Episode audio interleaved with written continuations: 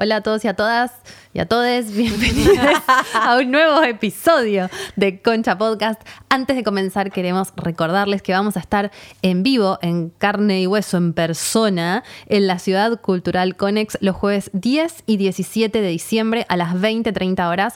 Vamos a hacer dos espectáculos para cerrar el año que se van a llamar Balance de Concha. Tenemos un primer episodio donde vamos a ir hacia lo profundo, a lo oscuro, a la oscuridad de lo que el 2020 nos dejó y un segundo episodio donde vamos a hacer una transformación y nos vamos a concentrar en el porvenir, en lo blanco, en el futuro, en lo que viene. Así que pueden adquirir sus entradas para vernos en persona en la Ciudad Cultural Conex o por streaming, estén donde estén, en cualquier lugar del mundo, a través de la página del Conex que es www.ccconex con K y al final.org.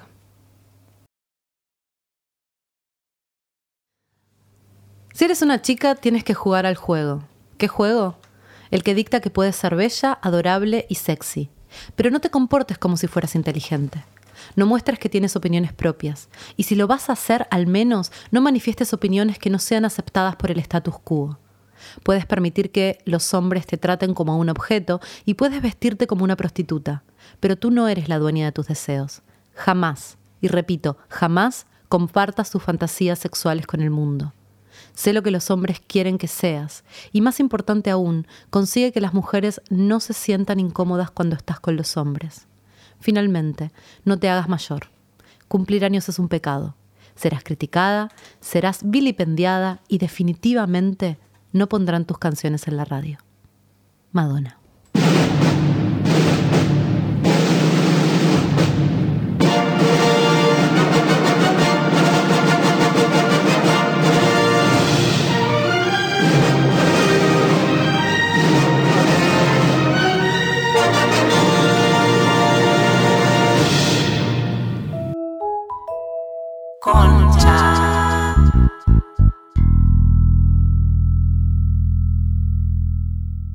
Bienvenidos a Concha. En este episodio, Concha de película. Hay unas ganas de ir al cine, Mal, me dio ese me excitó. ¡ay, el cine! Re. Boluda, no fuimos más al cine. ¿Volverá? ¿Vuelve? Sí. Bueno, Me dan ganas de ir al autocine. ¿Alguna fue? A partir de ver el velorio de Maradona, la gente hacinada una sobre otra, me pone mal que. No me pone mal que suceda eso, me pone mal que suceda eso y que no podamos ir al cine, ¿entendés, chicos? Vamos a ponernos de acuerdo, ¿entendés? En el cine estamos más separados que ahí. Están re borrosos los límites. Es como que ¿Qué no se límites? entiende. 2020. No se entiende nada. Mirá que el lunes hay eclipse, que ya se termina el año, se Sí. Pudre todo, todavía hay más. Bueno, a mí sí me dan ganas de ir al autocine. Yo quiero comprar pochoclo y chapar en el auto, mirando una peli. Me siento re en los 50. Yo, si quis- yo, Che, a mí- podríamos ir al autocine. Vamos al autocine. Dale, vamos. Pero no hay estrenos, son películas viejas. ¿Me está jodés? No. Me está jodés. Me está jodés. No, no, me no, está hay estreno. Es que no debe haber estreno porque la gente no está filmando, no hay sí, nada. ¿viste? hubo gente filmando. Qué Que la gente está filmando, está Sí. filmando. Eh, bueno, al autocine. eh, ¿De qué época te gustaría ser? Estamos en- yo- pensando en Hollywood. me- sí, estoy pensando en Hollywood. Me hubiera encantado ser una actriz famosa tipo en los 50, en la época Ma- eh, dorada. Madonna no, eh, ¿cómo se llama? Ma- eh, Marilyn. Marilyn Monroe. Sí, no, no, toda esa época me parece. Audrey Hepburn. de- debía ser, sí, debía ser nefasto. Bueno, hoy vamos a hablar un poco Hmm. del rol de la mujer. Eh, hoy le pusimos concha de película, pero no, creo que tiene que ver en- no solo en el, en el cine, en la tele, en la música, un poco en el arte, pero en el arte más mainstream, ¿no? En el arte más que nos llega. Porque Las imágenes que te bombardean. audiovisual, podríamos decir. Sí. Porque venimos hablando de esto en varios episodios. Lo hablamos un poco en, en Concha Gorda cuando hablábamos con Agus, que decíamos un poco también lo que vos estás viendo todo el tiempo en la tele, en la publicidad, en las, en las historias que, que nos que nos crían, ¿no? Como Sí. todos que somos hijos de, de la, de la tele y del cable y ahora de internet, todas esas historias que nos crían, todos esos modelos, nos cuentan cómo el mundo es. Y entonces, cómo aparecen esas mujeres eh, guionadas, si los directores son hombres, son mujeres, ¿qué pasa con esas historias? ¿Quién las piensa? ¿Cómo aparece el rol de la mujer? ¿Qué le pasa con las actrices? Digo, estos últimos años con todo el movimiento Me Too y todo lo que, lo que está pasando a nivel mundial con el feminismo, el feminismo en la industria del cine, se, se siente que por ahí hay algo que va a empezar a cambiar también en la forma en la que contamos las historias, ¿no es cierto? en la medida en la que puedan empezar a participar más mujeres de las estructuras, también las historias van a cambiar, porque las mujeres no permiten, bueno, no siempre, pero muchas veces no permiten que se cuenten historias de ciertas maneras, ¿no?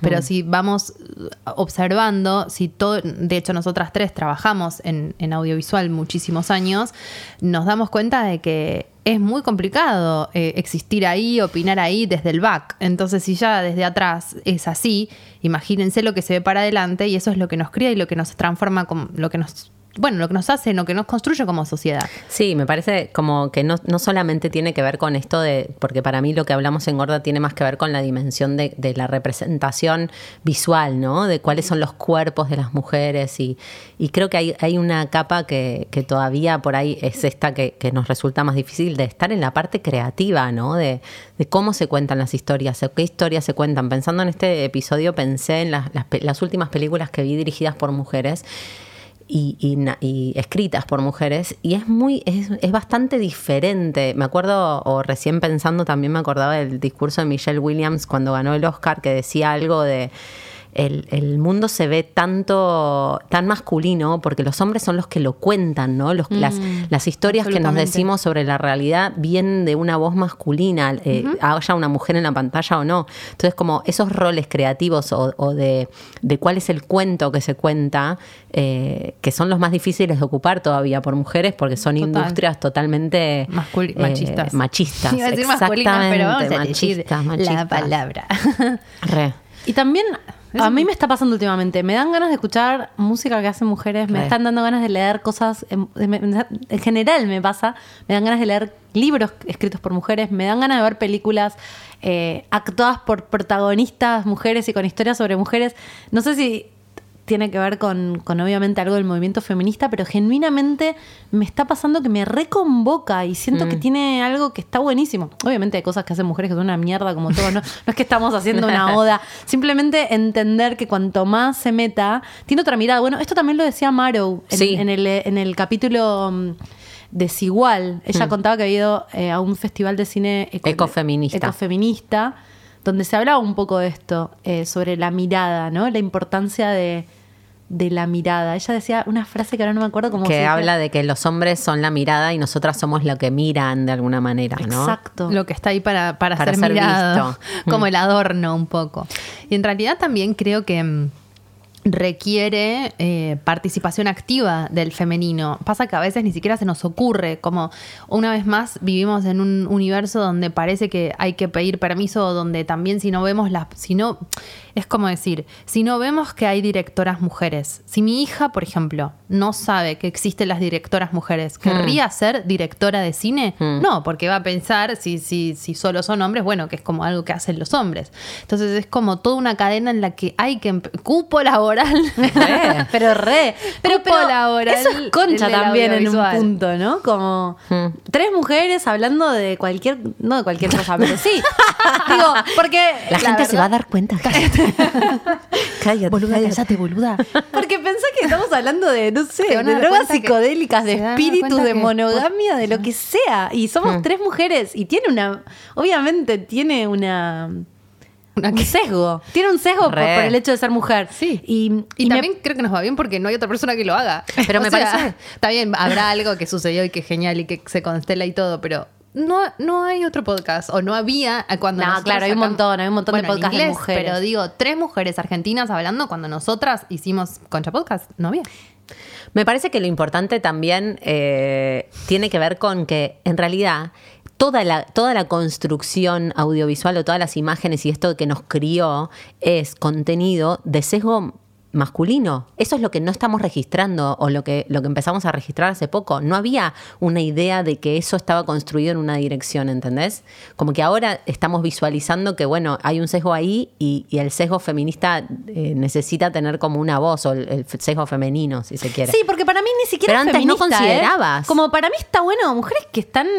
eh, mujeres que Bueno. están escribiendo sobre cualquier cosa. Es como. acuerdo. Nosotras, me encanta cuando hacemos concha psicodélica. ¿Qué sé yo? No estamos hablando de algo feminista, estamos hablando Claro. de, de qué bebemos de eso.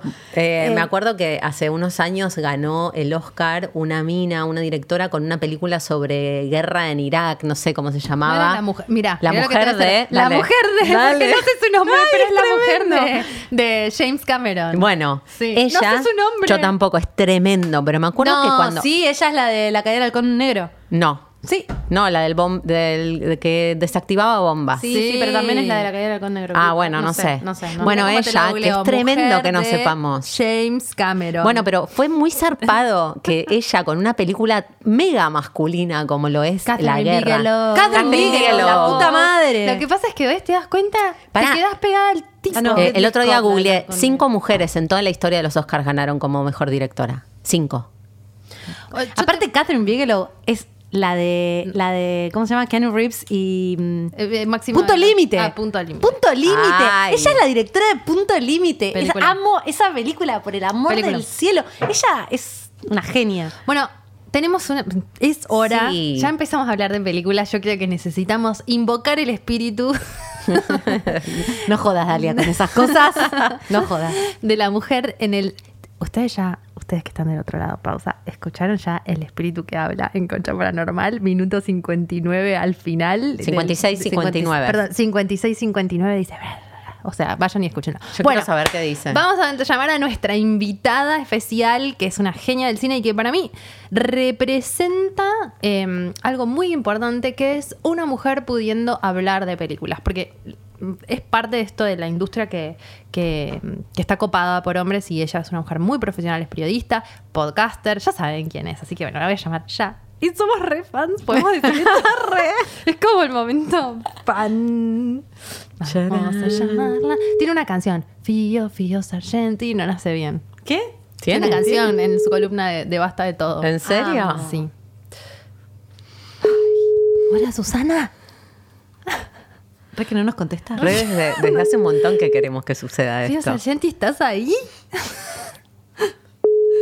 No. No, ti- Nos regosteó, boludo.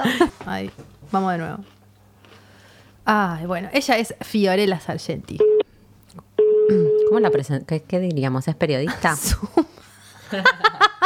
Dice que creía que le íbamos a llamar por Zoom. Tenía todo conectado a la computadora. Ah, bueno. Hola. No. Bueno, ¿qué hacemos? ¿Seguimos hablando o esperamos? ¿Le damos un minuto? Le damos los minutos. Sí. Yo quiero hablar un poco de la- la- las la, mm, películas caca que veo. en esto de que lo que uno consume como comida también, lo que consumís audiovisualmente es re importante. Tenés un vínculo tóxico con Tengo el un contenido vínculo audiovisual. tóxico con Netflix. Veo cada Bueno. poronga. La llamo, la llamo. Sí. La capacidad de rellenar es de ese espectáculo. Podíamos hablar durante tres horas sobre el vínculo tóxico. Hola. Bienvenida, Fiorella Sargenti, a Concha Podcast. ¿Cuánto hace que queríamos contar con tu presencia? Fío, ¿estás ahí? Está ahí, no, se desconecta. Ay, qué madre. difícil. ¿Por qué estás llamando por internet? Se apagó porque pienso que internet es mejor.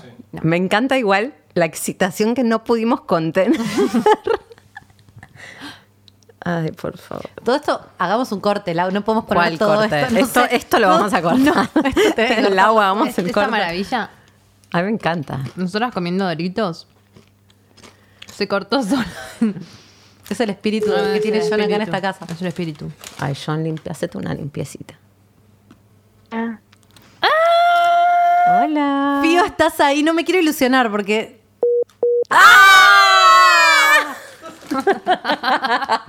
Che, todo mal con el espíritu. Ahí está, ahí está, ahí está. Hola.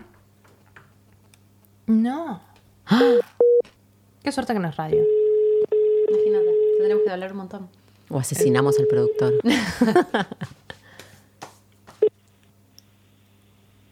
hola. Hola. Fío, ¿estás Ay, ahí? ahora sí. Bienvenida, Fiorella Sargenti, a Concha Podcast. Hace Ay, mucho que. Muchas gracias. Sí, hace mucho que queríamos contar con tu presencia y hoy en Concha de Película no había nadie, absolutamente nadie en este mundo que fuera mejor para estar en este programa que vos. Sí. Estamos me- medio excitadas, cual fans. Sí. y yo también estoy como muy emocionada y si- siento como una, sepan que siento una represión de estar eh, eh, acá compartiendo esto y de haber tenido esta invitación. No, no, para nada. para nada, para nada. Sentite cómoda. Yo soy la que hace las preguntas que no se pueden responder. Me voy a mantener callada. Yo soy la que interrumpe. Fío, el episodio de hoy se llama Concha de Película y veníamos hablando antes de, de llamarte un poco de, de justamente que nosotras crecimos eh, con pelis y con series y con, incluso por momentos también con canciones, con toda una industria muy masculina, ¿no? Con directores hombres, guionistas hombres, con historias contadas por hombres, ¿no? Y que de alguna manera eso está, no sé si empezando a cambiar, pero al menos estamos haciendo un poco más conscientes. Eh, y la, importancia de, empezar a tener otras miradas, ¿no? Otras voces, las voces de, mujeres que se animen a dirigir, que se animen a escribir, que se animen a poner como su punto de vista. ¿Qué, qué sentís vos que estás metida en esta industria eh, como, como periodista y, y- y podcaster? Digo, estás re en el tema. ¿Qué, qué te parece que está pasando? Siento que es como, es, es, es una época difícil porque como cualquier época de cambio y en el que ya se le exige, en este caso a, a la industria, ¿no? A lo que sería el establishment, donde vamos y ya le exigimos como, bueno, listo, se acabó, acá tiene que haber un cambio. Ese cambio llega y en general primero siempre llega como en forma forzada, que es más bien como, bueno, esto es lo que tenemos que hacer porque toda esta gente está rompiendo los ovarios con esto. Sirve entonces hinchar. Y, le ves los hilos por todos lados, es Mm. horrible porque después, no sé, a- ahora está, está lleno de películas que vos la ves y es todo como el mensaje de no, las mujeres pueden, las mujeres unidas y qué sé yo, y te fijas en el IMDB y son todas pijas, todas, todas, todas, todas. Pasó, eh, la última que me indignó fue un- Enola Holmes de mm, Sí. una protagonizada por Millie Bobby Brown. No sé si vieron la película que es, La vi. es la hermana de la hermana de Sherlock con la madre de Sherlock o la madrastra, no me acuerdo exactamente ahora. Y todo, ¿viste? todo es como, bueno, las mujeres también pueden, qué sé yo. No hay una mina, pero no hay una mina como... eh, director de fotografía, eh, siempre eh, también el cine desde las tareas está como muy dividido en géneros con, con tradición de, de añares y si Mm. bien está cambiando, los departamentos siguen siendo como arte, maquillaje Sí, y vestuario. después Ponele. Claro, vest- vestuario y después igual ahora por suerte, obvio, hay eh, hay nombres que aparecieron y son súper fuertes en, por ejemplo, dirección de fotografía, que Sí. era algo que antes, no, la mina Ay. no va a poder porque la cámara, o sea, un director de fotografía, como esa idea de que un director de fotografía si no puede cargarse físicamente la cámara y después te aparece una amiga como Morrison que agarró tipo embarazada la cámara y querés que agarre la cámara, te agarro la cámara y tengo un pibe que pesa más que el pelleto que te, te- eh, comiste en el asado del fin de semana. Eh, y entonces como que estamos en esa eh, en esa situación ahora me parece y también se cae mucho como creo ya hay ah, en eso ya más en lo que tiene que ver como con o, o la o los vínculos sexoafectivos en, eh, heterosexuales mostrados Mm. en la cultura pop y demás creo que se termina yendo al otro lado, ¿no? Y de golpe todos como muy forzados, todos todavía como muy... Y, y terminamos cayendo en algo medio hasta infantilizado, Total. ¿no? De- como, como con ciertos temores para que no nos enojemos, ¿no? Y en otros casos. Es como... Eh, entonces, bueno, hay, hay que agarrar bien, me parece, y ver bien con qué nos quedamos y qué no, y que después esta cosa será se irá puliendo y, tendremos un, un cine una televisión que, que sean un poco más enriquecedoras y más acorde a los tiempos que vivimos. Mi sensación igual es que hay más directoras mujeres ahora o no. O es, bueno, justo Lau, hablamos un poco del, del caso obvio, de eh, Catherine Bigelow. eh, que no nos acordamos el nombre no. y era la mujer de James Cameron. tremendo. O sea, haciendo honor a esta qué situación. Eh, Sí. y, y Lau decía, yo estuve buscando y hay solamente cinco mujeres que ganaron el Oscar a Mejor Directoras. Eh, sin embargo, no sé si es porque yo ya estoy resesgada y estoy, decíamos eso también, ¿no? Como que estoy queriendo ver películas dirigidas por mujeres o, o protagonizadas por mujeres o libros escritos por mujeres o música de mujeres. Pero mi sensación es que es- de repente hay algunas historias que empiezan a contarse desde el femenino. ¿Sentís que también eso es medio forzado? Como que, bueno, los estudios tienen que decir, ok, metamos una mina a dirigir o, o no. Eh, y- en algunos casos de- también está como esta cosa incómoda. Bueno, Catherine Bigelow fue la, la, la única que ganó. Si yo ahora sí, es la única y hubo las otras fueron nominadas. Ah, Fue como un nominadas. momento- Puede ser. Sí, las Ni otras fueron ni nominadas. siquiera, Fue qué un momento tremendo. zarpado, porque además, bueno, ni hablar de que eh, él estaba ganando al megatanque del ex marido. O sea, había toda una cosa muy Sí. poética. y Ay, sí, hermosa. Yo eh, me Sí. recuerdo esa entrega de los Oscars. Él que había dirigido Claro. ese año. ¿Te acordás? Pedo. Avatar. Avatar. Avatar. ¡Ah! ¡Qué placer! Ay, con razón me acuerdo de ese momento. Imagínate ganarle a tu ex. Es como lo mejor que te puede pasar. Priceless. Que además a mí un poco me obsesiona la vida amorosa. Tengo entre las obsesiones que tengo eh, la vida amorosa de James Cameron. Después algún día que estén muy al pedo en el baño o algo así, métanse a chusmear. No, contanos. Jimena le están chabón- brillando los ojos, Fío. No puedes tirar esa. y- Contanos mini, mini, porque contanos. es la película andante. Bueno, porque James Cameron es de esos que siempre, no vamos a decir que, que está mal, porque tampoco creo que les haya dementoreado el talento, pero él sí siempre fue de esos muy que salta de mujer en mujer y sus mujeres fueron siempre muy talentosas. Eh, o sea, él fue, fue si, si le mirás es tipo como la primera, del 78 al 84, la segunda, del 85 al 89, la Las, a- tercera, del las agarra en 89 su, al en su 91. mejor momento y les chupa el, el ki. Sí, bueno, re, a Linda Hamilton, o sea, él, él estaba, tenía una mujer, ¿no? Que, sería como la, eh, de esa mucho, no sé, era como la primera, ¿no? De que de cuando era medio adolescente, qué sé yo, se separa y se va con Gaylan Hart, que es eh, productora y que ahora todavía está laburando en cosas como The Walking Dead y ella fue su productora en muchas de las grandes eh, películas con las que arrancó James Cameron, o sea, como la mina es una de Abyss, eh, Aliens, Terminator, la mina es una grosa, una productora muy importante. De ahí pasa a Bigelow, Bigelow que ya eh, estaba por ahí de, mm, de dirigir eh, la de Keanu Reeves y Coso, que ahora se me acaba de ir el nombre. Punto límite. eh, Punto límite. Gracias, muchas gracias. Sí, sí, sí.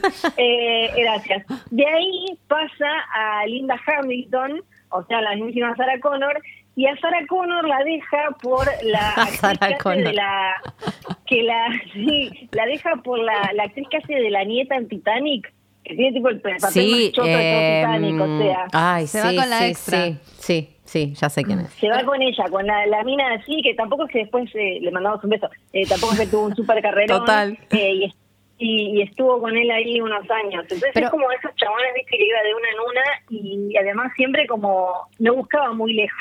Siempre estaba como ahí, Que Re viste, pasero. como Está, tra- trabajando, es más fácil ahí, se las Sí, levanta. y medio le, le, eh, Leo DiCapriando, ¿no? Como medio que iba... iba Él, él envejece. él envejece y las minas medio que tenían 12 años. Sí, bueno, eso, eso ni hablar, eso todo el tiempo es como tremendo eso. Hay como una cosa.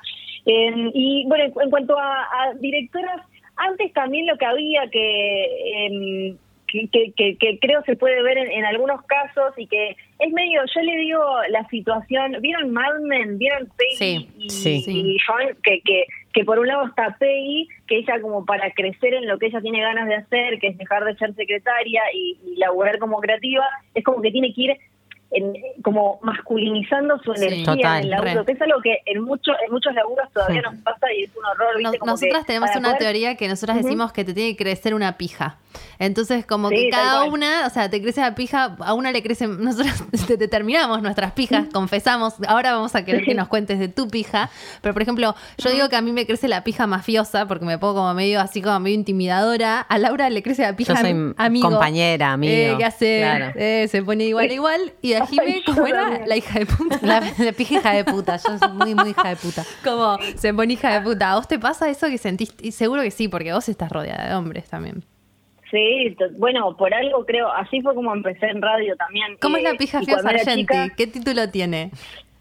se- se- es como una, es, es como una pija, pija, pija eh, amigo, chaboncito, como de ir a jugar al fútbol. Incluso literal, me lo decían mis amigos cuando era chica. Yo salía con uno de mis amigos. O sea, uno de mis amigos era mi novio Ah. Y el, el, resto de los varones yo me juntaba con también con el resto y siempre digo como, no, pero sí es re buena onda, así la, le invitaría a jugar un picadito, cosas del horror, yo toda orgullosa, yo toda orgullosa como, claro, porque yo no me quedo llorando de no sé dónde, yo Ay, como la, la, pija, la pija compañero. Exacto, esa, sí. Bueno, a Peggy le crecía la pija. A Peggy le crecía la pija, perdón. Claro, bueno, bueno, vino como, como esa cosa. Entonces, eh, antes también estaba mucho esto de que o eras eh, directora de películas para mujeres, ¿no? Y te, hmm. te metías más en un mundo o de comedia romántica o por ahí, o te tenías que hacer como Bigelow y era como, bueno, yo tengo esta película de chabones y... Eh, y hacerte un camino en eso. Nora Ephron y Catherine Bigelow. Sí, sí, no, no sé si ahora hay más. Eh, sí creo que estamos todos más atentos y está bueno. Lo que sí se, lo que creo que sí se cayó es la mentira de que eh, no hay más mujeres que lleguen o a grandes tanques, a las películas, a, poder dirigir las películas eh, más talilleras o las películas más nominadas, que viste siempre como que la excusa del sistema la primera es como, bueno, eh, debe ser porque no hay, y eh, no, es por lo del techo de cristal y un montón de cosas, así como tampoco hay de un montón de otras minorías que tiene que ver con estereotipos que tenemos recontra metidos adentro, ¿no? Eh, sueños que van, vocaciones que van quedando en el camino porque te vas cruzando con un montón de imágenes e impedimentos que hacen que eh, vayas quedando en el camino y que siempre, casualidad, vayan hmm. en Hollywood, los que los que terminan alcanzando esos lugares suelen ser chabones como medio promediochos, Casualmente. Fío, ¿puedes contar un poco sobre el, el techo de cristal? Porque eso es muy interesante para si alguien no sabe qué es.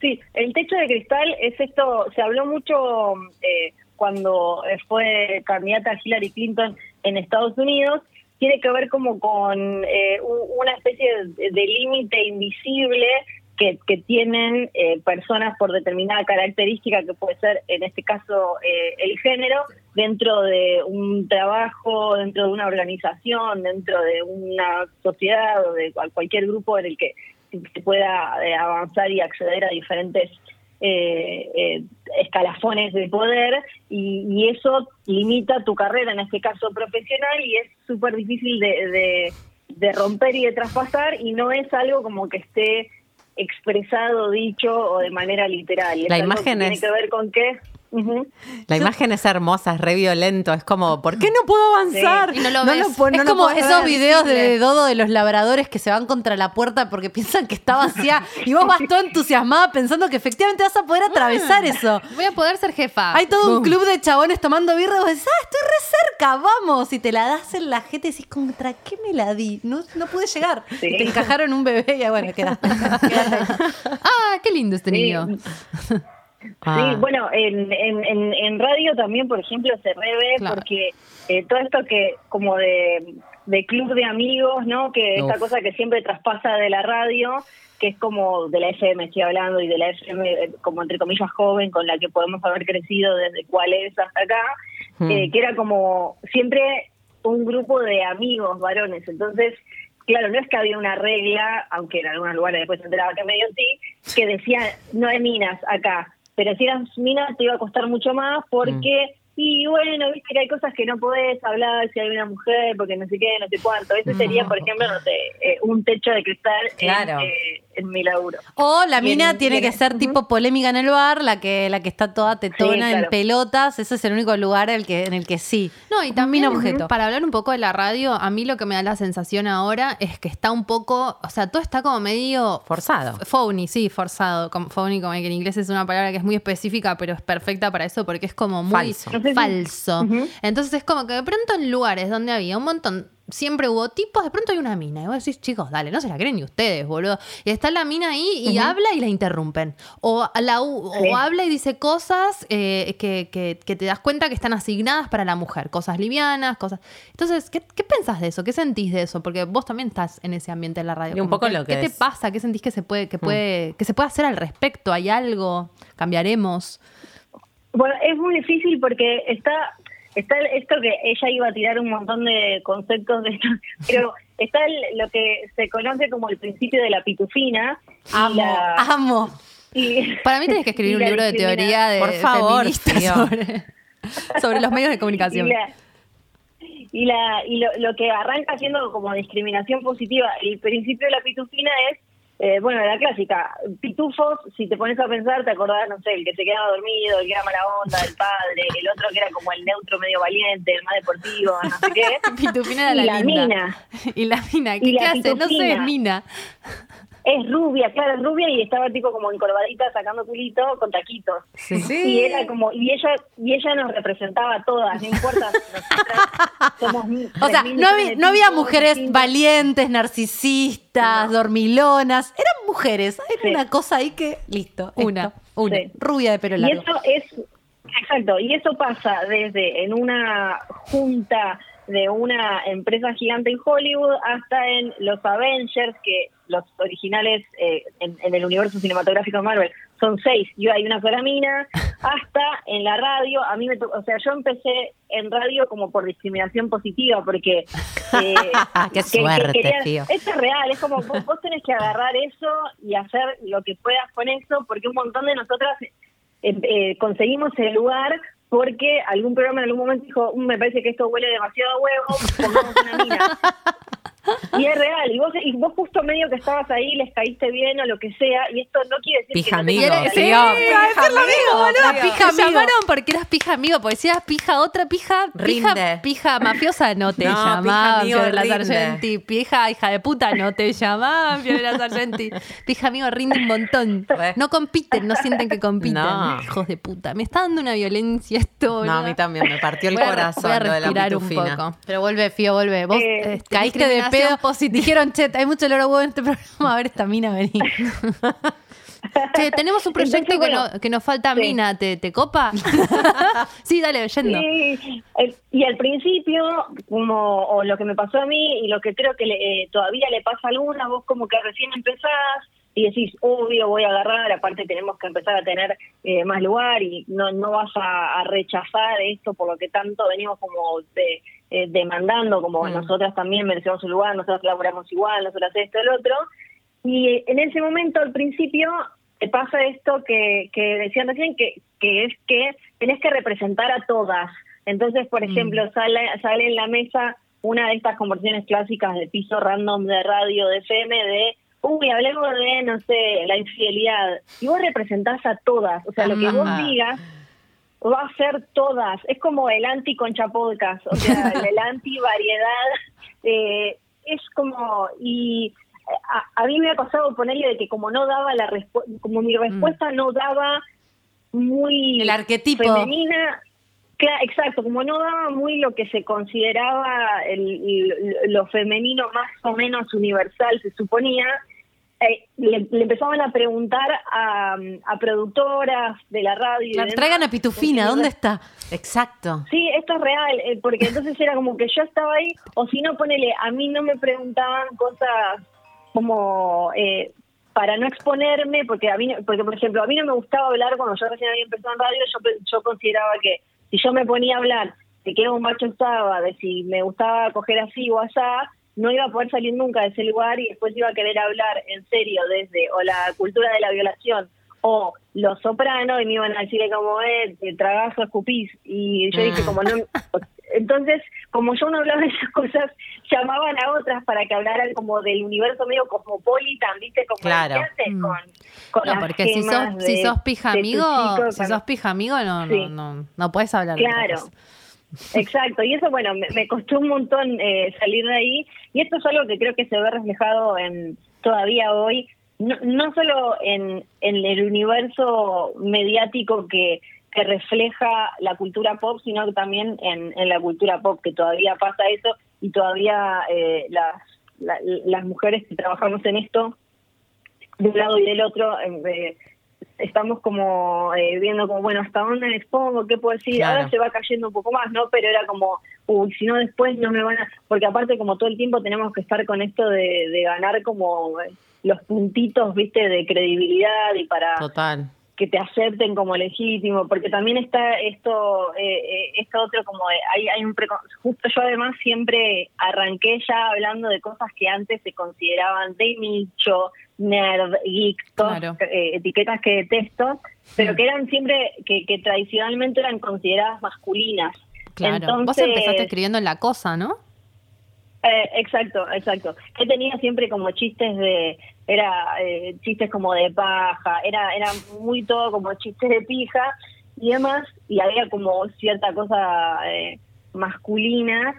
Y mm, entonces costaba un montón eh, que, que como que creyeran, solo habían pasado creo que dos mujeres, eh, dos son las que yo recuerdo, les mando un beso a las pioneras, habían pasado por ahí y era era muy difícil porque también hay como puedo seguir tirando etiquetitas hay otra cosa que es como dicen eh, ahora no me acuerdo exactamente pero es como la fake nerd girl fa- fake Mm. geek girl o algo así que es como un estereotipo que se convirtió en meme también sí fake geek girl que es como se suponía que era como eh, eh, siempre el ejemplo que daban era mm, eh, ay hoy estoy con los nombres Megan Fox con una remera Mm. de una Star Wars. Star Wars, ponele, ¿no? Como eh, a Megan Fox no le gusta Star Wars, se la pone para que le marquen las tetas, vos sos igual, ninguna sabe nada, y esta cosa que, que se dice también que es como de, de síndrome de gatekeeper, de portero, ¿no? Como de Mm. este es mi fandom y yo manejo como si fueran las puertas de, de no sé dónde, de un reino sagrado, y vos estás ahí parado y general. Te un decir, chabón, si, te ¿no? puedo decir si entras o no Heterosexual. entras. Exacto, y te hacen el test. Y eh, antes, cuando eras mina, el test era como mucho, era mucho más zarpado. Se- Siendo chabón, eh, alcanzaba con que tuvieras una remera y no tuvieras aspecto de hacer deporte con él y ya, ya habías entrado. Pero siendo mina era como, mm, no sé, eh, no sé. O, Mm. eh, eh, bueno, y eso creo que se ve también, y recién ahora se está rompiendo, ahora, ahora sí que las películas de cómics Mm. y Star Wars y demás, como que rompieron, también volvieron a una masividad internacional muy fuerte. Eso se, por suerte, se perdió un poco, pero también todavía hubo situaciones muy, muy violentas en los últimos años relacionadas con todo el mundo de los fandoms y, y, el, y el feminismo, desde la, la nueva, la última Casa Fantasmas, no, saben si, no Sí, sé si sí. saben lo que pasó. No, hablaba, contanos, la vamos pará, ver. qué sincronicidad. Esto es una sincronicidad espectacular. La vez pasada que grabamos, hablamos de esa película y dijimos que la queríamos ver. Así que contanos todo. Ah, ok, perfecto. Bueno, resulta que hacen la esta una versión moderna de Cazafantasmas, pero esta vez con un grupo de actrices. Y eligen a Melissa McCarthy, Kristen Wiig, eh, comediantes de primerísima línea eh, de, de estas épocas.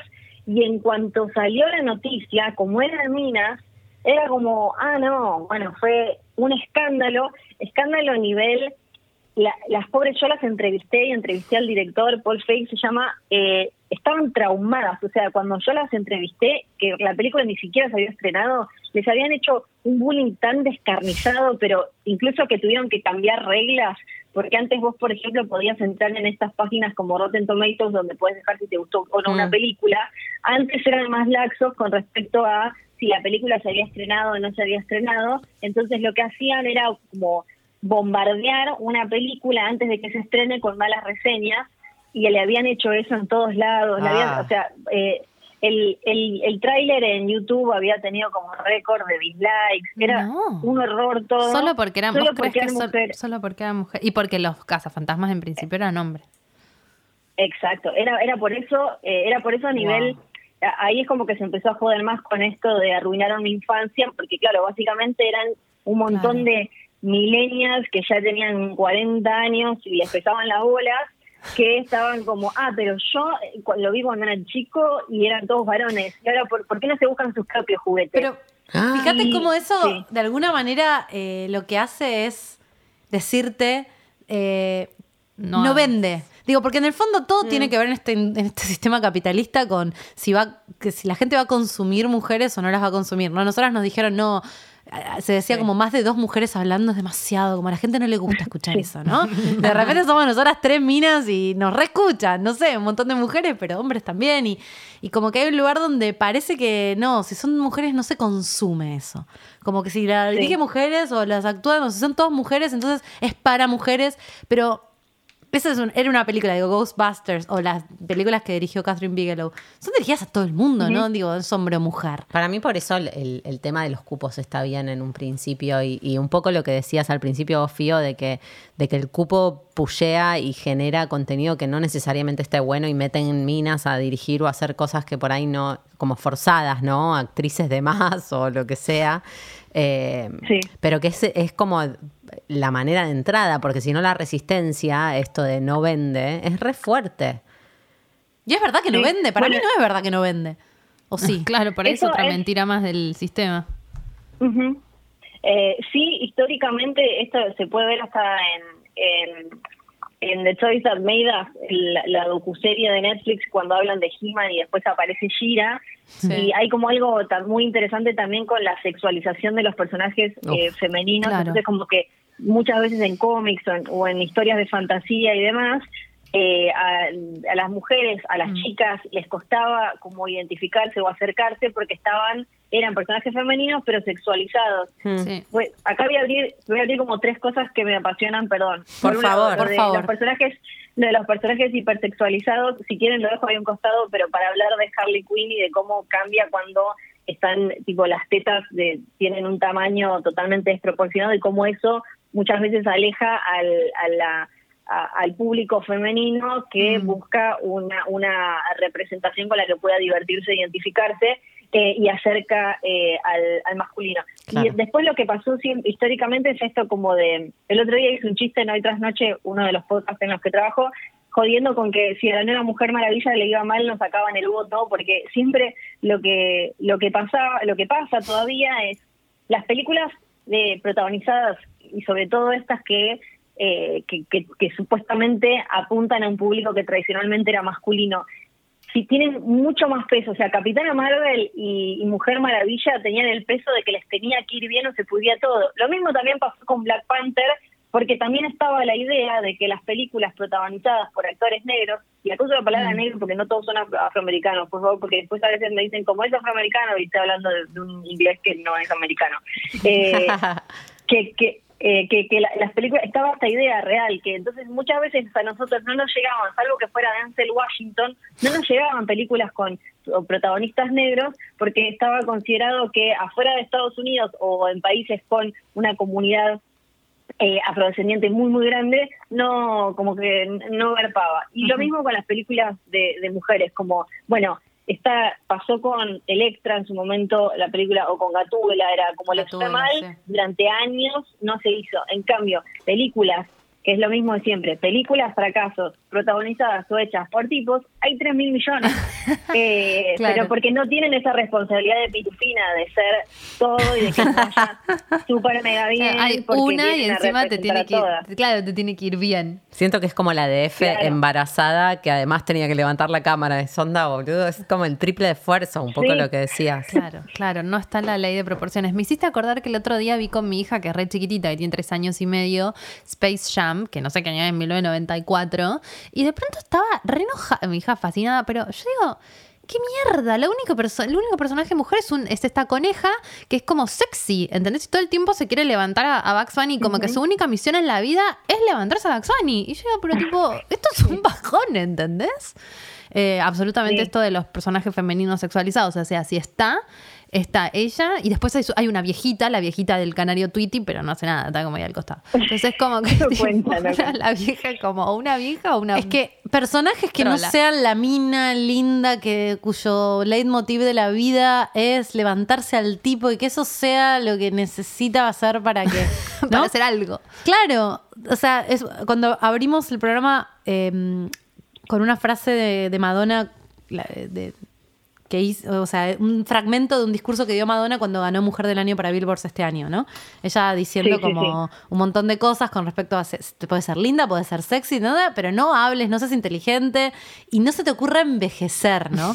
Eso es otra cosa. No solo no hay mujeres, había mujeres viejas, o sea, Meryl Streep es ella y después hay un montón de mujeres tratando de, de estirarse la jeta para poder seguir perteneciendo, me da una Y además pena. es tremendo porque, o no, Fío, que ves a los actores hombres y muchos no están tan Es como si pudiendo ser hombre podrías en- envejecer dignamente, ser viejo y seguir teniendo trabajo, seguir siendo un galán, como por ejemplo vamos a charlar de eso, Brad Pitt. Ay, por favor. Brad Pitt, está Brad ¿qué está pasando? Por favor. Y si sos mujer, tenés que andar como haciéndote cosas en la cara para perdurar, ¿no?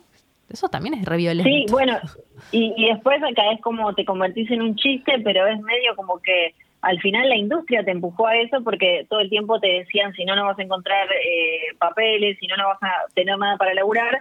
Entonces se, se terminan tocando demasiado la cara y después eh, el público las rechaza porque, Claro. ah, mira, tenés, mira, pareces toda de plástico. Pero mirá qué bien que los hombres maduran como el, son como el vino, se ponen Ah, cada vez mejores, ¿viste? Como que a los hombres se les se les permite todo eso y, Sí, y aparece constantemente eso. Me, pero, pero me quedé con tres cosas dando vueltas. Sí, Por sí, favor. de- seguí, seguí.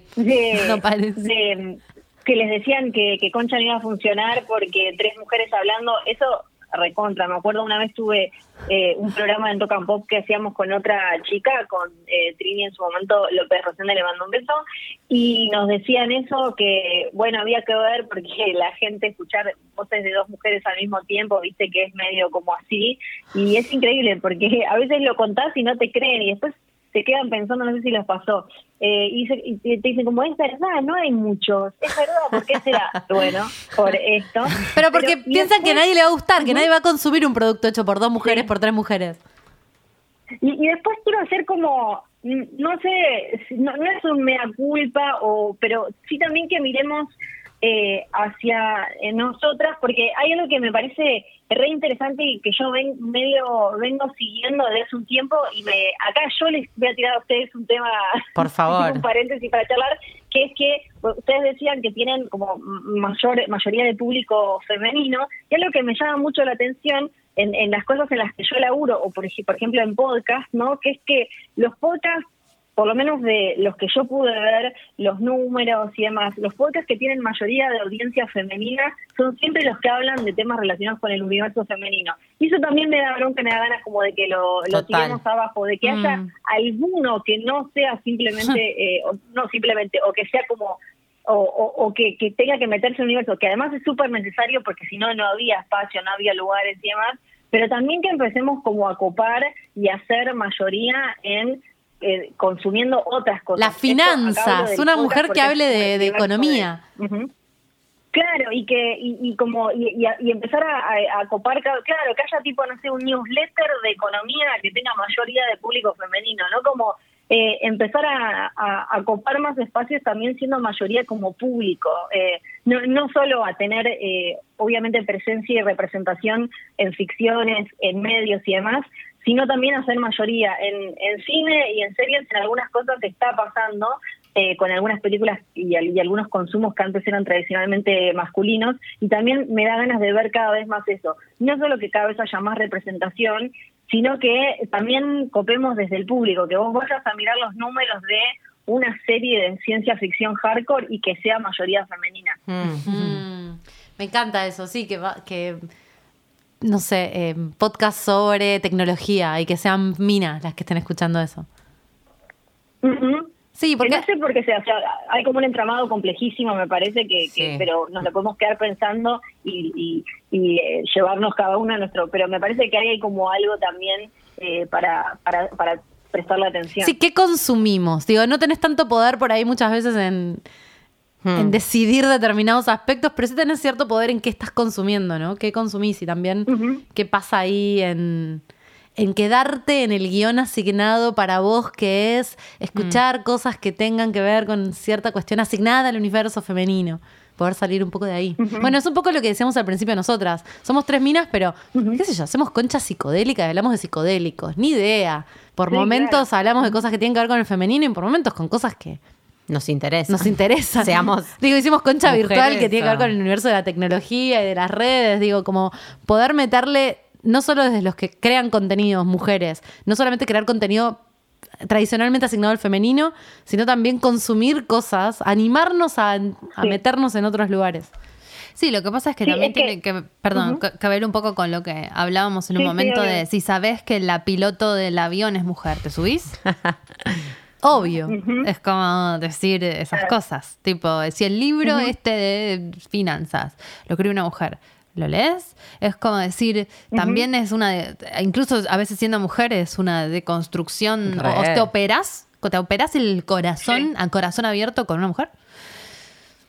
Eh, también implica una Sí, sí. transformación interna.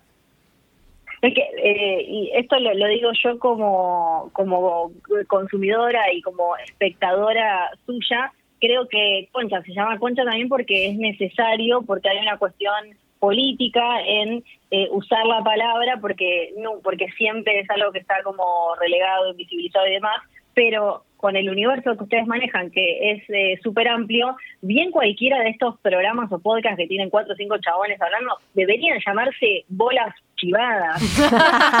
Eh, porque es, es lo, solo que tenemos tan metido el tema de que el neutro es el masculino, que Sí. cuatro o cinco chabones hablando de cualquier cosa es un programa neutro y tres, cuatro minas Total. hablando de algo es un programa para minas. Eh, que Que- en realidad eh, cualquiera de esos programas podría llamarse pija porque eh, hay mucho más, eh, hay una cuestión de género hasta incluso mucho más, Más fuerte que en- Concha. en un podcast que Sí. se llama Concha. Sí.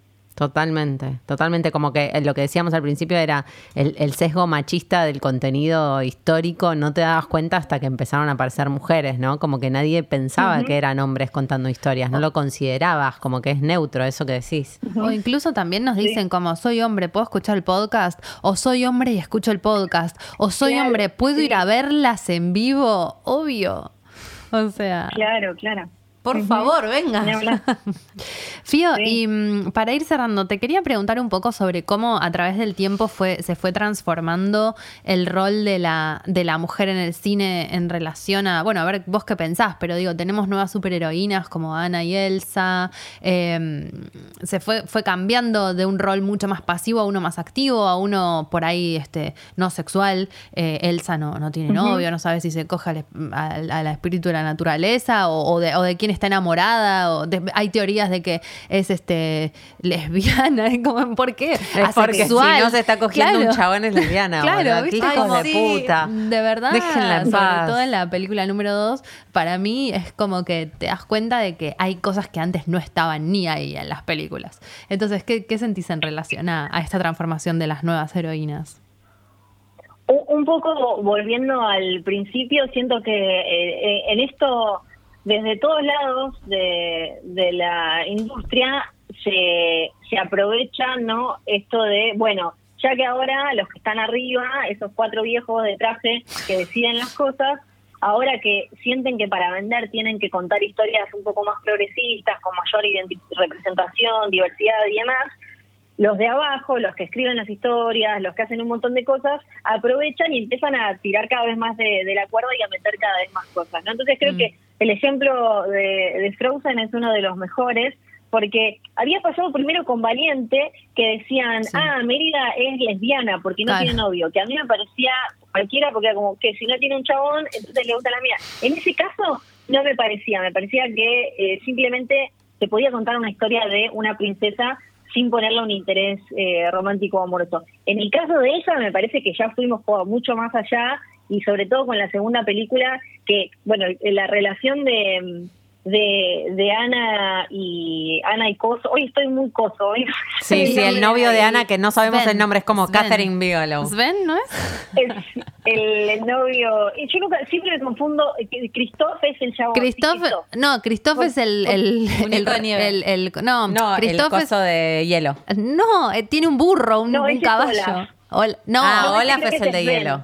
Sven, Sven, eh, oh, Sven y Christoph se llaman. Uno es el caballo. el- Pero mira qué bueno, boluda. Pero esto está re bueno porque sabemos todos los otros nombres de los personajes, pero no el del chabón. Por fin. ¿Entendés? Sí. Eh, por un lado tenés eh, la relación de Ana y Christoph, Sven es el, el- pero sería El- espectacular alce, la relación. el alce. Sí, sería la- el- espectacular la relación con, con el bicho, pero bueno, la de Ana con la de Ana con el chabón es espectacular en la segunda en la segunda película porque eh, todo ese momento donde él entiende que él estaba flasheando porque ella no estaba pendiente, Bueno. todo Sí, eso es el como amor romántico. está buenísimo, ¿no? Y, y que eh, y que al final él llega no para salvarla, sino para decirle como, che, te puedo dar una mano, qué es lo que hay que hacer, eso es buenísimo. Y toda la parte de Elsa es, eh, o sea, no lo están, eh, Into the Unknown es mucho más que Libre Soy, es Sí. literalmente como Elsa transformándose en lo que pingo se quiera hacer, a quien quiera darle. Creo que es como una canción, eh, es la, continuación total de Libre Soy, es como... Eh, no, no solo aceptar y, liberarse, o sea, en la primera como que Elsa era como, bueno, voy a salir de acá donde vivo literalmente encerrada y demás, y aceptar quién soy. Claro. Sí. Y, directamente la segunda para mí es no solo eso, sino que me voy a mostrar, voy a hacer como, voy a estar mega orgullosa y voy a hacer que voy a ir a buscar gente que se sienta como yo. Entonces me parece que es tipo como una oda a, la marcha del orgullo y todo, y me parece que eh, lo de Frozen está, está buenísimo. Después tenés, obvio, una estructura bastante todavía vetusta, eh, con todo el amor del mundo a Disney, que lo que esto pasa constantemente, que hay un producto que tiene contenido progresista, esto pasa en todas, en Netflix, en HBO, en Warner, mm. donde sea, que después, cuando vos hablas con, no sé, el guionista, cuando hablas con los que están más en la parte creativa, te van a dar respuestas mucho más cercanas a ese mensaje que nos llega a nosotros, que es como un poco, che, acá está pasando algo, pero después toda la parte corporativa, por ejemplo, cuando nosotros vamos a hacer entrevistas de las más oficiales, a esto que se llama junkets de prensa y demás, todo, toda esa parte está mucho más lavada y tener, o sea, no te van a decir ellos directamente, sí, no, bueno, es que nos pareció que eh, Elsa es leviana y ahora directamente quiere ir a ver dónde hay más levianas para eh, ponerse en bolas en un río con alguien. Eh, como que no te lo van a decir mm. así porque todavía toda la estructura es como muy tradicional y qué sé yo, pero muchas de estas cosas ya están apareciendo en, un montón de películas y, bueno, falta todavía que estas estructuras arcaicas se animen cada vez más, que de a poco va pasando eh, con, bueno, con Disney ahora que van apareciendo, por ejemplo, eh, familias con, con, con, parejas con padres y madres eh, homosexuales y demás, como que empiezan a ya hacerlo un poco más explícito y que no sea todo tan eh, un subtexto simplemente o una metáfora. ¿Y dónde, dónde se...? Yo no vi ninguna. ¿Ahí ya? ¿En dónde? Sí, ahí en Disney apareció una un segundo en una eh, en, buscando ah, es real, en buscando a Dory que primero se había dado un quilombo en buscando a Dory cuando están como en esa especie de mundo marino ahí creo que son dos mamás. Ah, después, en, se llama. Un microsegundo claro. se me pasó. Después en The Last en, en, no en el ascenso de Skywalker la última de Star Wars festejan y en un momento se dan un beso eh, en el momento de Victoria dos minas. Bueno hay una serie no, Shira, que, me, que la vi, la, vi toda porque vos la habías recomendado, wow, la habías puesto en una de tus stories y yo era fanática de chica de Shira, pero fanática, fanática y ahora Fue tu de grande. de cuarentena. Sí, me vi todas las siete temporadas, no sé cuántas temporadas son. Y me, me, voló la cabeza que estuviera tan representado parejas del mismo sexo. De hecho, no quiero spoilear la serie y decir cómo termina, pero me pareció muy impresionante. Eh, hasta qué nivel de, de, progresismo llegamos porque yo era esa nena que miraba Gira y ahora hay nenas en Netflix mirando Gira teniendo ese input, nenas y nenes, ¿no? Teniendo ese input, me parece que está buenísimo. Sí, bueno, si no vieron Steven Universe también, donde ya ni siquiera es como que los roles, eh, los estereotipos de género al carajo, es como tipo hay eh, hay, como un espíritu mucho más queer y de, libertad y con como con mucho amor, que está buenísimo porque también eh, lo que transmiten estas nuevas historias, sobre todo estas que estamos diciendo que son para toda la familia. ¿Cómo es la última que, dijiste? No te entendí y quiero ponérsela a mi hija. Steven, Steven Universe. Además tiene unas ah, canciones hermosas. Steven Universe y, tiene y como que transmiten muchísimo amor y una cosa súper cálida demostrando que viste todo esto que dice el, no sé ciertos sectores ultra reaccionarios eh, que caen en cosas caricaturescas de no bueno todo eso tiene que ver con un libertinaje antivalores y anti unión mm. y anti no no van a tener el monopolio del amor y de la unión se pueden contar historias que, que no tengan ni estereotipos de género y tengan como esta cosa mucho más eh, queer es la, palabra que, mm, mm. me parece que más lo define, eh, y, están llenas de amor y le transmiten a los nenes una cosa como de, calidez muy hermosa y de, aceptación eh, espectacular y eh, eso, eso me parece me, parece hermoso y, en Cartoon se ve mucho eso ahora. Mm. Eso, Steven Universe es de Cartoon, eh, Después, bueno, eh, Shira, eh, si no me acuerdo mal, tiene gente que salió de Cartoon. Hay, como una, hmm. una cosa eh, ahí y e- eso me pone, me pone muy contenta. ¿Vos crees que eso, eso va a hacer que, que cambie un poco? O sea, como gente consumiendo eso, puede cambiar un poco la realidad.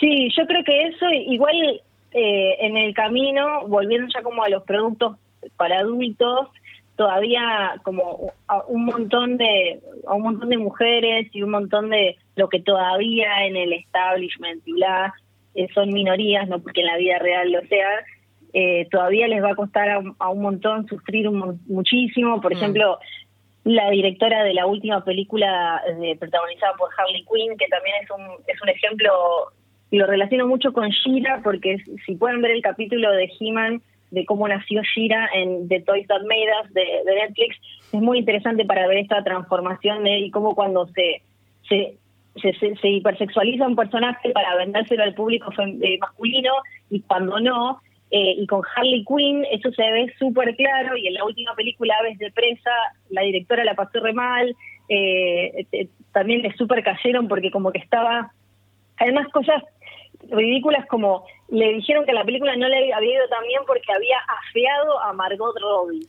Yo no sé cómo le podés bajar No el nivel posible. de hegemonía a Margot Robbie. Es o sea, y aunque la untes en caca, le quitas eje puntos. Es como, no sé, eh, simplemente la había vestido, o sea, en la película la vistieron con ropa, por ejemplo, yo la vi, deliré y un montón de mujeres y chicas y más que conozco, eh, era como, che, quiero esa ropa ya. Pero claro, para el público tradicional de cómics era, no, Harley Quinn tiene que estar medio en tetas, apretada, con dos cositos. eh, y, y esta de golpe tenía un jardinerito. Claro. Y, y, ah, con, con Harley Quinn es un real ejemplo también porque empezó siendo un personaje que nace de un vínculo tóxico, ella Re. sale de Ay, eh, chicos, la serie Dios. de la serie Contale a la de- gente cómo nace, porque es terrible. Lo sigue a él. Sí, nace en la serie animada de Batman como una novia del Guasón. Incluso después, y después pasa a los cómics, primero en, en Mad Love se llama, que además el Guasón lo que tiene es que es medio como, eh, no, no, es medio como asexual él, y en su obsesión por querer eh, matar a Batman, incluso ella en un momento le va y le va como con un baby doll, un camisoncito, qué sé yo, y le hace como brum brum y le dice subite a mi moto o algo así, y él la tira de la mesa como que y ella es toda bomba sexy y está deja todo por él, como también lo pueden haber visto en Escuadrón Suicida No, pero no se, no se tira el ácido por él. Claro, eso es como hay en, en la- la versión que la tiró o que ella se tira, de- dependiendo más o menos de la versión, pero sí, la cosa es que ella se... Either ella es un bajón. Era psicóloga. Cualquiera de las dos Claro, es un ella era psicóloga.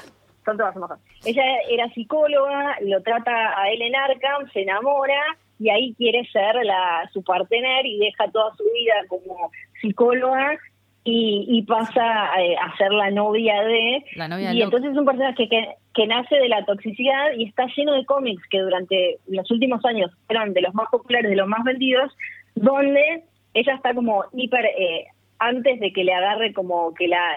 como dicen ellos, como los del fandom tóxico dicen como que la, le agarró como como que la hicieron woke y eh, porque después ya ahora hay historias de ella sobre todo la serie animada que es increíble. Anoten por favor la serie animada de Harley Quinn porque es espectacular es muy graciosa y es para adultos. Pero antes antes de como que también la empezaran la empezaran a vender como un personaje sin todo este costado tan pesado tóxico con el guasón Uh, hay un número, por ejemplo, no me acuerdo del autor ahora, donde ella, hubo todo un debate, porque ella se coge a todo un, hay un montón de chabones como en un galpón vestidos del guasón, y ella se los coge a todos medio como, y en otro momento ella le muestra la concha, eh, en un va como a un supermercado y en vez de pagar, le muestra la concha al chabón. Entonces, los tipos te decían como, ah, pero ¿cómo se enojan con esto?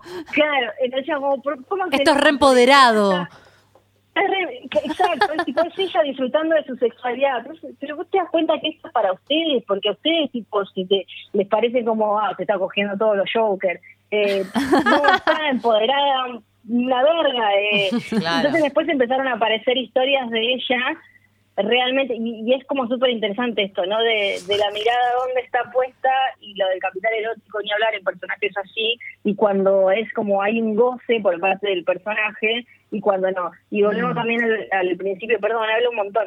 Eh, no, no, nos que- encantamos. que es esto de que eh, tampoco es que todas las historias tienen que ser iguales, ¿no? Solo que estamos Mm. en este momento de quiebre donde necesitamos que todas dejen de ser tal como eran antes, no es que queremos que a futuro sean todas así. También vamos a querer ver películas, porque si no, también lo que nos pasa ahora es esto que, que decía al principio de, sí, también va a haber, vamos a ver películas de minas que eh, son una mierda, que toman decisiones de mierda, que les gustan esos vínculos de Sí. mierda, es Sí. como cada una Sí, que, seas haya- mujer que no, garan- todo. no garantiza con- eh, conciencia de género, ¿no?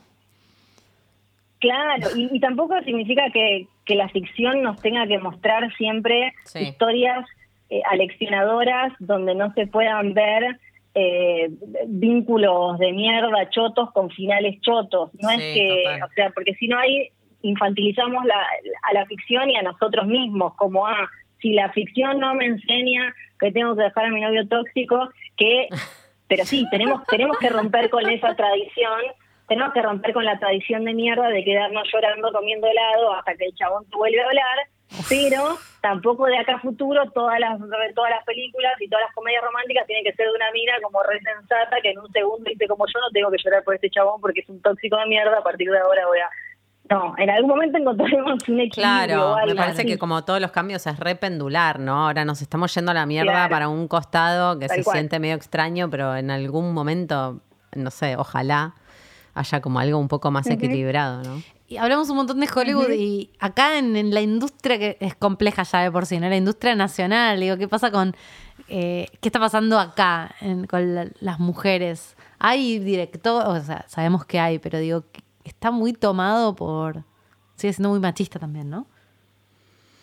Sí, acá por suerte ahora, eh, como eh, desde la- las mujeres que hacen cine están súper organizadas. Sí, re, y, y iba a son un eso. montón.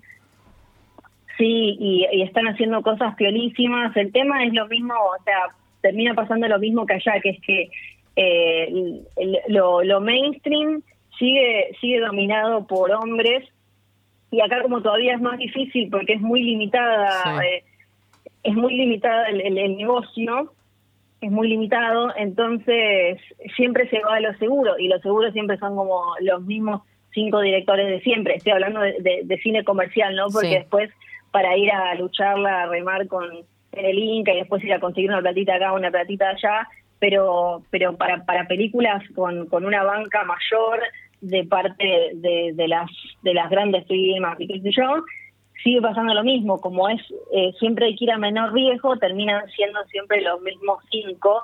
Y pa- para mí yo, yo veo un futuro súper esperanzador en cuanto a cómo están organizadas las mujeres que laburan en cine acá y además en todos los rubros, Sí. ya corriéndose de estos estereotipos viejos que decíamos antes, que, que, que- que te llevaban más si te interesaba el cine, simplemente a, che, bueno, yo no puedo cargar eh, esta caja, entonces, no sé, eh, no- nunca voy a poder trabajar, eh, nunca voy a poder ser gaffer, y porque nunca voy a poder llevar esto antes siendo técnico y voy a tener que arrancar siendo técnica y no me van a dejar porque van a ser estos chabones enormes. Mm. Como que eso, estoy como muy esperanzada, o sea, confío sé que eh, está lleno de, de mujeres que están haciendo un montón de cosas. Sí, me gustaría ver más en cuanto del otro lado de la, de la cámara, eh, que, que sacudieran un poco más las cosas, porque tenemos siempre esta misma... La, la película de mierda de Suar con las dos mujeres, que es una basura, y me da mucha pena porque eh, que porque hay mujeres súper talentosas que después también está eh, todas tenemos contradicciones y bla, ¿no? Pero que, que, que tienen ideas progresistas, feministas y demás, pero claro, tienen que hacer la, la película grande, la película que tiene Suaro, a Franchella. Vos decís como lo que está delante de cámara, las actrices. Sí, ex- sí, sí, sí, la, la- las actrices. Y después tenés, eh, tenés que, ah, Franchella y Suar siempre, la- las que hacen de las mujeres tienen mínimo 15 años menos, Hmm. y eso no se quita, y claro, pero las, las minas, ¿qué van a decir? O sea, si te vienen a decir, si vos sos una eh, actriz que la empezó a romper hace cinco años, y vienen y te dicen, ¿querés hacer de la ex mujer de Suárez en la próxima película? Y sí, porque con, ya para empezar con esa guita vas a poder tirar un montón de tiempo más y, y en la actuación tenés que ser acá Sí. en Argentina muy, muy, muy arriba para poder vivir eh, tranquilo. Entonces lo agarras y entonces se termina perpetuando esto de el, el síndrome de Franchella de Franchella con una piba re joven.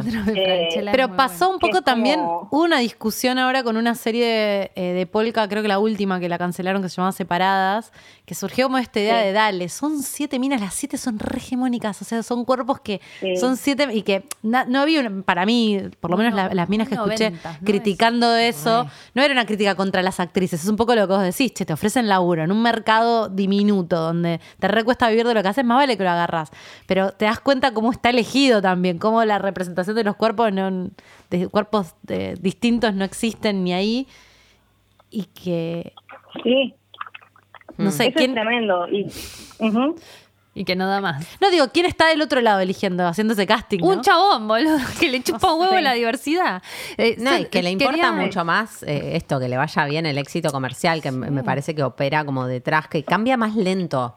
Digo, qui- quizás, co- como yo me estoy quedando mucho en, este, en estas cuestiones, mucho con el rol del que consume, como traías vos hace un rato, Fío, como algo de, che, es re importante que vos que Sí. te abras a consumir cosas que, Sí. que se van de esa, de esa norma que te molesta, ¿no? Como es, es, es, es importante editar lo que consumimos con responsabilidad. Eh, quería agregar que hay un Instagram, arroba técnicas de cine y publicidad, que es las, este, la, Sí. la agrupación de mujeres que tengo, o sea, yo era productora y varias de mis amigas están acá en esta, en esta agrupación, que es como una agrupación enfocada a las mujeres en relación a la industria audiovisual. Por si alguien está escuchando y le sirve y se quiere sumar y no conoce, eh, ellas ayudan con todo lo que tiene que ver del femenino en, en este aspecto. Sí, porque también quizás que, que, que recién empezás o algo y si no tenés un círculo cercano que te pueda bancar o que, que te pueda te, te podés llegar a sentir como súper sola y ahí es donde aparece esto de eh, dejar todo y el techo de cristal, no como bueno, listo, debe ser que ya está, no está hecho para mí. Eh, sí, también está, eh, no sé si es la misma eh, que tiene la cuenta de Instagram que es Moa, estamos hablando de la misma, ahora no sé si hay dos o una. No lo sé. Bueno, pueden ir a buscar mujeres audiovisuales, ponen en Instagram y ahí les aparece el toque. Bien, buenísimo. Bueno, mujeres argentinas, anímense a, a empezar a contar historias, a entrar ahí a los codazos o no sé cómo, pero empezar. También en la industria, bueno, no, no vamos a terminar nunca, pero, pero el, el- se está empezando también a generar un poco de porn- porno feme- con una perspectiva femenina o más este, feminista, si se quiere, no sé si es la palabra, también hecho por mujeres, ¿no? Hay una industria independiente creciendo mucho en relación a la pornografía. Sí, eso también es re importante porque si no te va como, ¿no? Eh, como generando esa idea de, de la sexualidad que es tan vital en épocas de iniciación y demás, ya desde cómo se tiene que ver una vagina hasta eh, las minas esas con, con las uñas, el otro día lo hablábamos en mi programa en Sensacional Éxito con una sexóloga, las, las uñas esas gigantes con pedacitos de piedra y todo, y cómo se las mandan, y como... Ah, lo más antihigiénico que hay. Tenés esas, cuando tenés esas uñas, son mucho más cuidadosas acercándolas a tu vulva que eso. Y a veces, tipo, como que le dan y le dan. Es- Eso lo haces. No, no. No está bien. Ay. Bueno, Fío, te amamos. Sí, sabemos que te- ya tenemos que ir cerrando, porque aparte Ahora- vos empezás ahora sensacional éxito. Tenés que seguir hablando como cuatro horas más. Ay, perdón, perdón. Fío, Gracias, estoy re contenta. Gracias. Sí. ¿Dónde te puede encontrar la gente que te quiere? No, que pe- quiere perdón, no, esta perdón nosotros que te hicimos hablar y que ahora tenés que trabajar cuatro horas hablando, no sé, mil. No hay problema. Eh, me pueden encontrar en arroba Fío Sargenti en cualquier, eh, se escribe como sargento, pero con I, en cualquier red social y tengo podcast y escribo y no sé, si me googlean van a encontrar cosas para leer, cosas para escuchar, cosas para ver y demás. Y mm, gracias de nuevo a ustedes, la pasé súper bien y la, la, las admiro, me parecen como un gran aporte a la humanidad. Ay, Ay, gracias. Seguro que te fue bien igual a vos por, porque tenés apellido sargento, ¿viste? Es por eso, era por eso. Se sentían bien con vos alrededor. Te, te queremos mucho, nos parece Sí, muy más. valioso el trabajo que haces y sos súper inteligente y respetamos mucho tu, Sí. tus conocimientos. Gracias, Bueno, chicas. Gracias, Fío. Beso enorme. Gracias. Gracias. Chao. Chao, chao. yo quiero que sepan que Dale hizo chao y hacía como en la mano un gesto como Saludaba. si Fio pudiera escucharla, verla. Verla. Ay, Ay, me da una bronca. Todo. Bueno, no, pero me quedo con un ¿eh? montón de Una preguntas genia. porque digo, claro, no es solamente consumir mujeres, es, es Sí. Yo estoy igual muy metida, ¿no? En eso, como consumir también, dejar de consumir lo que nos dicen que tenemos que Sí. consumir. Eh, Consumir también, es difícil eso. sí, es re difícil, es más difícil me parece. Es como una droga. Consumidor. Yo ayer estaba como medio, y medio, no sé, viste, como que quería apagar el cerebro y, lo único que deseaba era Hollywood, Sí. viste, lo más pelotudo, lo más Che, ¿saben básico. estoy- romántica Pará, quería. ¿saben Claro, que como está- una taradez. que estoy viendo que está demasiado bueno. Big Little Lies, ¿la vieron? Sí. Sí. ¿Pero vieron la temporada 2? Sí. La temporada 2 es mejor incluso que la A mí 1. no me Gorda, gustó es una mucho. poronga. Ay, no, boluda, buenísima. Me pareció una garcha. No bueno, gustó. ustedes porque miran esas mierdas. No, yo me la, me la banqué porque Meryl y la Uy, amo y Meryl todo lo que haga. rompe. Pero Meryl- ¿cuántos episodios viste? Dos, tres, no, tres. No, No, no, se, no, se no pone está bien. pésimo. Sí, se pone Pero rara. ¿no te parece que mm, acá en estos feminismos que nos separan y que nos unen y que todo, eh, ¿no te parece que habla temas que son muy importantes? No, no, la temática es re importante. Me parece que no está buena como No está que bien sucede. contada. Sí, no está bien. Pero es la que sí eh, terminé de ver y me encantó es Little Fires Everywhere. Que es medio del mismo mundo. Sí. No la Es. Re- Es de hecho es Reese Witherspoon. Witherspoon. ¿En dónde está? ¿En, En HBO también? Amazon. Ah, en Amazon. Tengo. Voy a hacer. Está bien, está re bien. A mí Bueno, me gustó mucho. Sí. En algún lugar me operó porque aparte me gustan mucho los 90 y bueno, funciona. ¿Es de los 90? Sí. ¿Situada Sí. en los 90? Sí. Sí. Qué bien. Sí, sí, sí. Bueno, no, pero esto de consumir, consumamos otras cosas. Yo igual soy muy de consumir películas. pero de para vos, ¿qué, cosas, qué ¿no? te dicen que tenés que consumir y qué La comedia consumir? romántica, la película Pero tampoco hay que defenestrar a la- profunda. a la comedia no, romántica. yo soy una defensora, me estás jodiendo, yo quiero ver comedias románticas todo el tiempo. No, no, no, no, no. No estoy defenestrando, no estoy diciendo que no hay que verlas. Digo que eso es lo que te dijeron que tenés que ver porque te gusta el romance, porque Ah. te No, ¿y qué pasa si Te gustan las películas de guerra. Por ejemplo. ¿No? Como a mucha honra. No sé. Sí, sí, sí, sí, sí, sí. O los policiales, o las cosas que tengan que ver con cómics. crímenes. A mí me gusta mucho el Mira, tema cómic, a mí me gusta el anime. Iba a decir lo mismo. A mí me encanta el cómic y siempre sentí que no tenía permiso para que me guste el cómic, ¿entendés? Lo tenés, Dalia, lo, tengo, tenés. Lo tengo, voy a volver a buscar todas mis remeras de los superhéroes de la basura. Los voy a poner. Yo, era re- yo soy re superhéroes, re películas de acción. A mí me encantan las películas de acción. A mí no. Me encantan. Me encantan. Me vuelven loca. Yo soy muy de mirar mucha mierda de acción. Me gusta mucho. Eh, y también películas románticas, ¿eh? Pero me parece que en ese romper esos límites y empezar a indagar en otros mundos que nos dijeron que no eran para nosotras, no sé. No sé ni siquiera. Es una idea que me parece novedosa, que era algo que no había pensado antes. Hmm. Que me está- estaba muy enganchada en hacer contenido, que mujeres hagan contenidos, que me parece que está re bien. Sí. Pero además, nosotras como consumidoras, ¿qué Sí, consumimos? es como cuestionarte si eso te va a gustar o no te va a gustar. Porque por ahí de entrada decís, no me va a gustar. ¿Entendés? Es como, no, a mí no me gusta manejar, o no me gusta ir manejando, digo algo que no tiene que ver con el mundo de las películas, pero no, no, yo no me iría manejando hasta, en mi caso, hasta el sur. Y de pronto, si lo haces, por ahí decís, ¿sabes qué? Sí, me gusta. Pero es como que hay cosas que vos pensás que no te van a gustar porque es como que te enseñan que no te tienen que gustar. Sí, o ser mecánica. No sé. Por ahí sí. Por ahí sí quiero ser mecánica. Yo re quiero. Algo que quiero saber arreglar mi auto. Más vale. Sin que nadie se Yo meta. amo, amo, hago muchas cosas en mi casa y amo hacer cosas en mi casa. Tipo arreglar la canilla, como. Yo también. La, la- sí. No digo que amo, pero. Ah, me encanta. Mi papá, que no tuvo hijos hombres y él era muy de hacer cosas en la casa, nos enseñaba a mi hermana y a mí tipo de electricidad, como.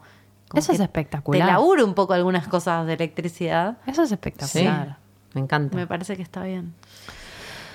Bueno, Bueno. estamos muy bizarras con, Con los temas. ¿Qué está con los pasando? temas. 2020 nos derrapó, boluda. Sí. O sea, entramos en una. Vale todo, vale Todo. todo. Entonces puedes hacer lo que quieras. Ajá. No, y además yo siento que teníamos muchas ganas de hablar con Fío. Y Hicimos un programa hicimos casi un programa para Fío. Para hablar con Fío. Sí, genia. Pero bueno, se lo, se lo buenísimo. Re. Estuvo re bueno lo que dijo. Bueno, nos espe- los esperamos, les esperamos Sí. en, en el este, en el Conex. Apúrense que ya no quedan entradas casi. Sí, eh, vamos a, a incluir un, un breve este, texto de, de apertura, pero les contamos que vamos a estar en, el, en la Ciudad Cultura- Cultural Conex en vivo los jueves 10 y 17 de diciembre a las 20-30 horas.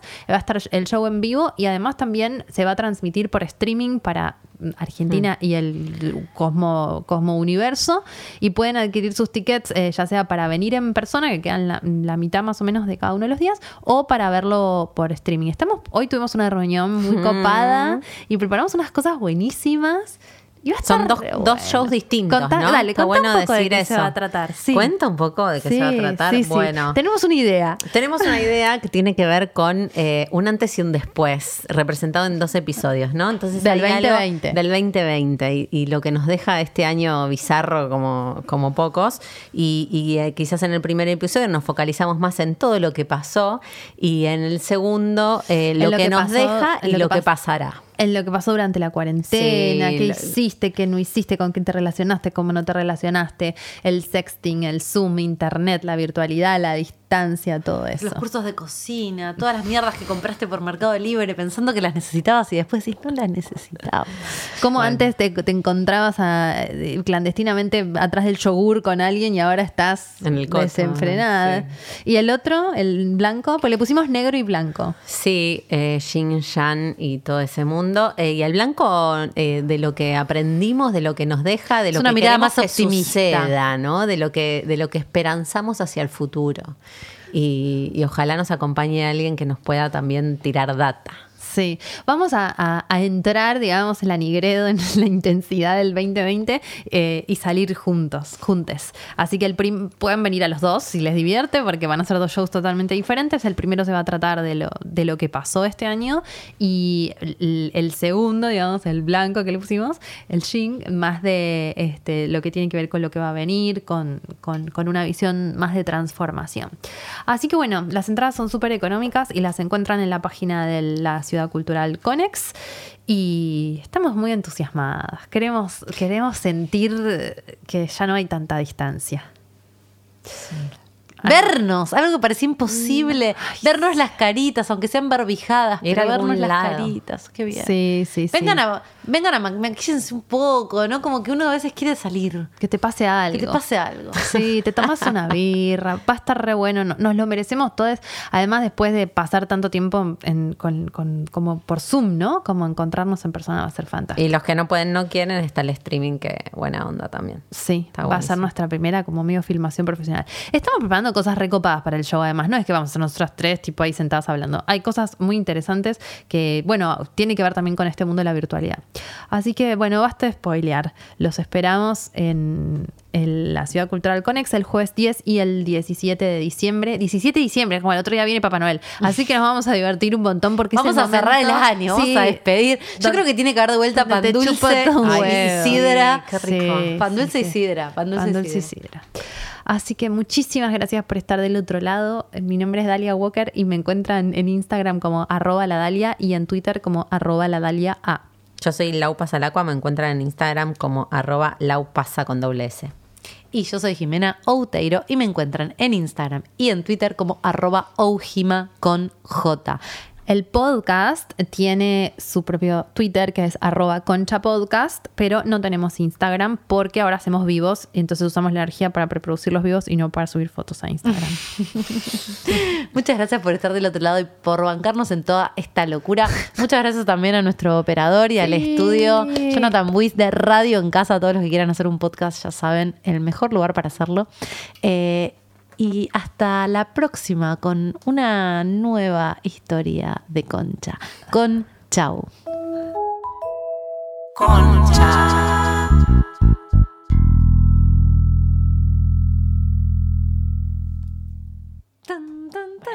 Re chamullado. Re ¿Le salió? bien. ¿Le salió? Re bien los separadores. Una, Está para la radio. Ay, chicas, por esa favor. concha, esa pija Me falta pija para la radio. Ay, por el amor del cielo. Qué inteligente, Fío, por favor, la data que tiene. Ay, no, ¿Cómo no, guarda tanta fumarme un porro con información? Y charlar. Mal.